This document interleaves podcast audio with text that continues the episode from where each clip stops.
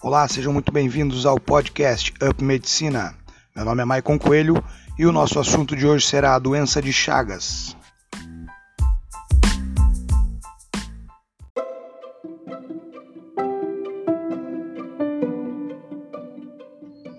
No episódio de hoje falaremos sobre o conceito, as causas, os meios de transmissão, é, o diagnóstico, os meios auxiliares a esse diagnóstico, os sintomas gerais, os sinais de alarme e o tratamento da doença de Chagas. Começando então pelo conceito. Ela é uma doença parasitária sistêmica que é transmitida por um inseto hematófago. Hematófago quer dizer que se alimenta de sangue, e esse inseto se chama Triatomas infestans. É, ele é mais conhecido aí como barbeiro ou vituga. Essa doença ela é endêmica em 20 países, né? Então, em cada país, é, esse inseto, é, o barbeiro, no nosso caso, ele vai ter um nome diferente.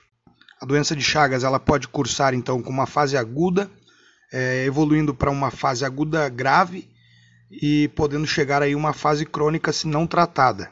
Ela é causada aí por um parasita chamado Trypanosoma cruzi. Ela pode ser transmitida pela ingestão de alimentos aí contaminados com o Trypanosoma cruzi. Tá? Esse, é, esse parasita ele se encontra principalmente no açaí e no caldo de cana. Outra maneira de transmissão seria a pessoa ter contato com as fezes ou com a urina do barbeiro. Esse parasita ele não vai conseguir atravessar a pele se ela estiver intacta. Então o que acontece é que ao mesmo tempo que o barbeiro pica a pessoa, ele defeca também na sua pele. Logo, o parasita aproveita a lesão dessa picada para invadir o organismo aí desse hospedeiro. Vamos tentar entender então como é que funciona esse ciclo de transmissão do Trypanosoma cruzi. Como eu já disse anteriormente, esse parasita ele se encontra, vamos tomar como exemplo o açaí. Então ele se encontra lá no açaí. Partindo daí, ele tem duas formas aí de infectar um humano. Uma delas é o ser humano comer diretamente esse açaí infectado, e a outra forma seria algum roedor ou algum marsupial comer esse açaí, se transformando num reservatório desse parasita. Em seguida, o barbeiro vira picar esse roedor e posteriormente picar um ser humano, transformando agora o ser humano em reservatório. Outra maneira de transmissão também é por meio da transfusão sanguínea e também pode acontecer uma infecção aí transplacentária, ou seja, uma mulher grávida que adquire aí é, esse parasita de alguma dessas formas que a gente falou é, e vai passar aí para o seu bebê através da placenta, né? Então o bebê já pode nascer aí com a doença de Chagas. O parasita ele adquire várias formas durante esse processo, sendo elas a forma epimastigota, tripamastigota e amastigota. Vamos ver agora em qual forma ele se encontra em cada ponto desse ciclo. Como trata-se de um ciclo, poderíamos começar em qualquer ponto. Mas vamos começar pelo momento em que o barbeiro pica o roedor. No sangue do roedor, o parasita se encontra na forma tripamastigota. Logo no primeiro momento, ele se transmuta para sua forma epimastigota. Inicia-se então a digestão desse sangue no organismo do barbeiro. Já no intestino posterior do inseto, o parasita diferencia-se novamente para sua forma tripamastigota metacíclica. Essa diferenciação ela é conhecida como metaciclogênese, e é nessa forma tripamastigota que esse parasita vai entrar é, no corpo humano, pela lesão aí da picada do barbeiro, como a gente já falou. Assim que os parasitas entram, eles invadem os primeiros tipos de células que eles encontram, que geralmente são os macrófagos. Né?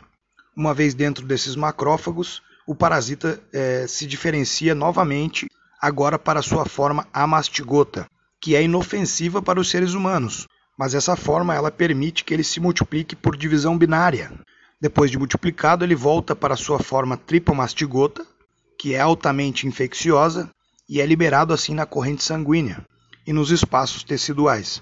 Daí para frente eles passam a infectar outras partes do corpo, né, outras células. O Trypanosoma cruzi ele tem tropismo por células musculares e principalmente é, pelos cardiomiócitos, que são as células cardíacas do coração, né?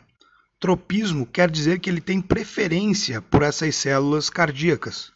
Dessa preferência vêm os sintomas né, musculares e cardíacos da doença de Chagas. Como eu já disse anteriormente, é, a doença de Chagas ela pode ser basicamente aguda e crônica. Aguda, ela vai apresentar aí poucos sintomas ou às vezes nenhum sintoma, e se não tratada, ela pode evoluir aí para a fase crônica. Aí os sintomas começam a a piorar um pouco, afetando aí o coração e o sistema gastrointestinal.